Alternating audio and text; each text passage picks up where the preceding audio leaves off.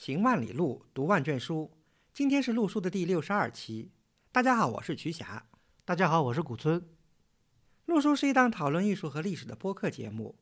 我们追求行知合一的学习体验，行路读书，知其然更知其所以然。欢迎大家订阅收听。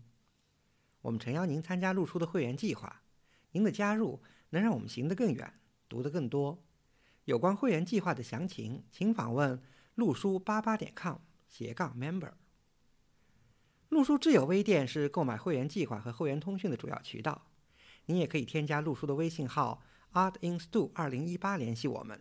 ，a r t i n s i t u 二零一八，或者发邮件至陆书八八八八 at outlook 点 com。今天我们的节目呢，要跟大家讨论一桩这个建筑史上的公案吧。为什么说是公案呢？如果大家读过中国建筑史的话，会知道有一个松岳寺塔。嗯松岳寺塔呢，就今天我们要讨论的话题。在已知的书籍里面呢，都把中岳寺塔列为是中国现存最早的砖塔，嗯，或者是现存刘氏唯一的南北朝时期的建筑遗存。呃，对，就是县城唯一的南北朝时期的建筑实例吧。当然，我们觉得这个建筑实例是一个非常狭义的一个一个建筑概念啊。嗯，那么我们今天讲的这个公案呢，就是来讲一讲松岳寺塔到底是什么什么？年代的。嗯，对。那在讨论这以前呢，我们先把松岳寺塔基本情况跟松岳寺的基本情况呢，我们先简单的这个回顾一下。啊，好的，呃，松岳寺塔和松岳寺，那松岳寺呢，呃，大家知道它是在嵩山，对吧？嵩山的这个太师山的南麓。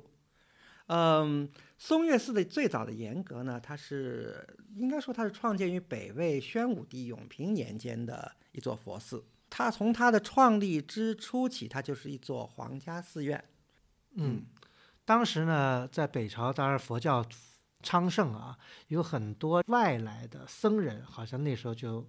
聚集在在洛阳，对对在嗯，松岳寺，而且那时候还不叫松岳寺。对，一开始叫闲居寺，但是这个按照现在的史料来看呢，闲居寺就是这个寺院呢改名玄居寺呢是在正光元年，嗯，嗯，这也就是现在有很多书籍记载松岳寺塔是始建于或者建立于北魏正光年间的一个根据。对，正光年间，但是大家看很多书啊，把它叫做始建于正光四年，或者正光元年也有，对，也有也有，是的，嗯，对，但我觉得不一定能那么确切。对，就是仅凭我们现在所知道的史料啊。呃，定它是正光元年和正光四年，就仅从文献上来说呢，还都没有非常强有力的呃确切的史料来证证明它，嗯，只是一唯一种推测。对，唯一有一个就是在上世纪八十年代发掘这个清理松岳寺塔地宫的时候，发现了一个有正光四年题记的一个残存的佛像。对嗯，嗯嗯，那么松岳寺塔是现在松岳寺遗存的唯一的一个历史遗迹，因为的松岳寺早就已经呃，或者是当年的玄居寺啊，早就已经不复存在了。嗯嗯，是的。现在我们只能看到松岳寺塔，嗯，那么现存的松岳寺塔呢，是一座砖塔，它呢是总高大概是在三十九点五米，近四十米，是一座现在一个词叫密檐式的砖塔，有十五层的密檐。嗯，是的，呃，所以讲到松岳寺塔的一个重要意义，呃，我觉得这个争议不多吧，也是它是现存最古老的密檐式的一个佛塔，这个应该是比较明确的。嗯，它而且比较特别的一个造型，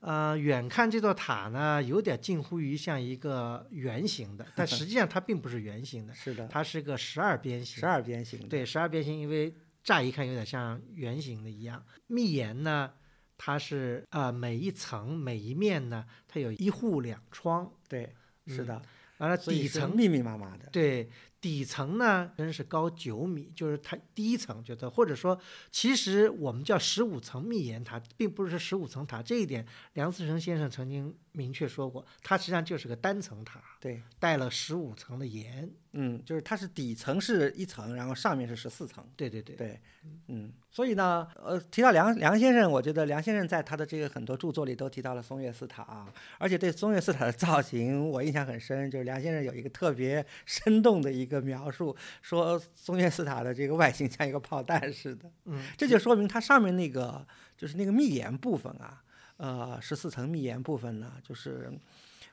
曲线非常优美，就是层层收分。然后呢，就成，而而且它的这个下面平面又是个十二边形的，所以就像是一个近乎于圆形的一个圆锥圆锥形那么个样子。所以，呃，加上它的那个九米高的塔身嘛，所以梁先生说它像一个炮弹。嗯，这样的形状呢，在中国现存已知的所有的佛塔里面是独一无二的。对，是的，啊，所以是非常独特的。嗯，它的这个塔的这个塔身啊，就是底层啊，也。不是刚才说九米高嘛，是十二边形的，但是在它的东南西北的四个正面呢，它都开一个券门，嗯，开一个券门，然后那个券门的形式呢是，就是如果大家熟悉北朝的这个呃石窟寺呀，啊就知道这个那个佛龛的那种呃尖眉龛，火焰形的那种尖眉龛的这个样子，嗯，然后它那个底层的塔身呢，其实它又分了上下两段。它的下下段呢是平素，就是没有什么雕饰的，没有什么装饰。但是它的上面一段呢，就是呃，不是说它十二边形吗？四个正面是开券门，它其他八个面呢，它又做了这个浮雕的这个塔形龛。而这个塔形龛就是我们以前在节目里多次提到的这个形象，就那种平面是方形的那种单层的覆钵式塔。嗯。而且还有一个特别有意思的现象呢，就是它塔的内部呢，实际上它是不分层的，就是刚才讲，就是一层，就从上到下它是一个空间，啊，而且呢。也中间没有什么塔形柱啊之类这样的东西，就是看起来中间就中间就像有点像一个井一样的，就是一个 对对对，反正就是那个塔心室吧。而且这种砌法呢，呃，我们建筑史学有一个学科有一个术语，就是空腔式的一种砌造。嗯，这也证明它这个塔是怎么建起来的。嗯，这个塔呢，刚才讲到它的高度大概是四十米左右，那塔身的底层的直径呢，大概是在十米。十点五米这样的一个直径，就是外径。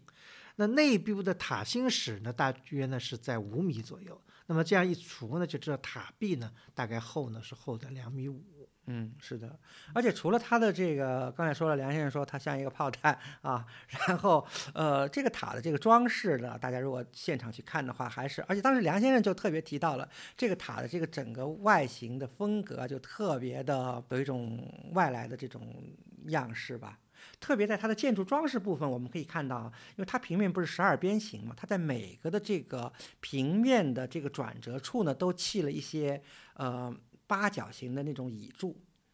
像壁柱式的这种倚柱，在因为它在脚上嘛，而且这些倚柱呢，它非常有一个特点，就是呃上面是一个宝，它的柱式啊，上面是个宝珠，然后宝珠下面呢是一个复联的一个柱头，然后呢是。八角形，然后下去呢，还有一个复联的一个柱础，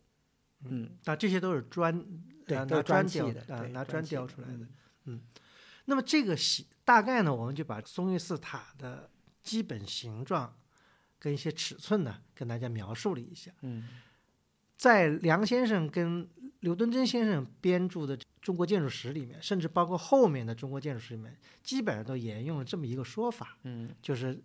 这个塔。是现存最古老的密檐式的佛塔，也是现存最古老的砖塔，还是南北朝时期留存至今的唯一的建筑实例。嗯嗯啊，嗯，但是呢，随着在上个世纪的八十年代，嗯，当地河南的这个文物保护部门啊，对这个松岳寺塔进行了维修，嗯，也进行了一定的清理。呃，清理了松岳寺塔的地宫，嗯，八八年吧，对，八八年。然后呢，在一九九二年呢，发表了清理的这个地宫的这个简报。随之而来呢，就在建筑史界呢引起了一个争论。嗯，就是嗯关于塔的建造年代的一个争论。对，那么这个争论的发起者呢，大家并不陌生，这是北京建筑大学的曹训先生。对，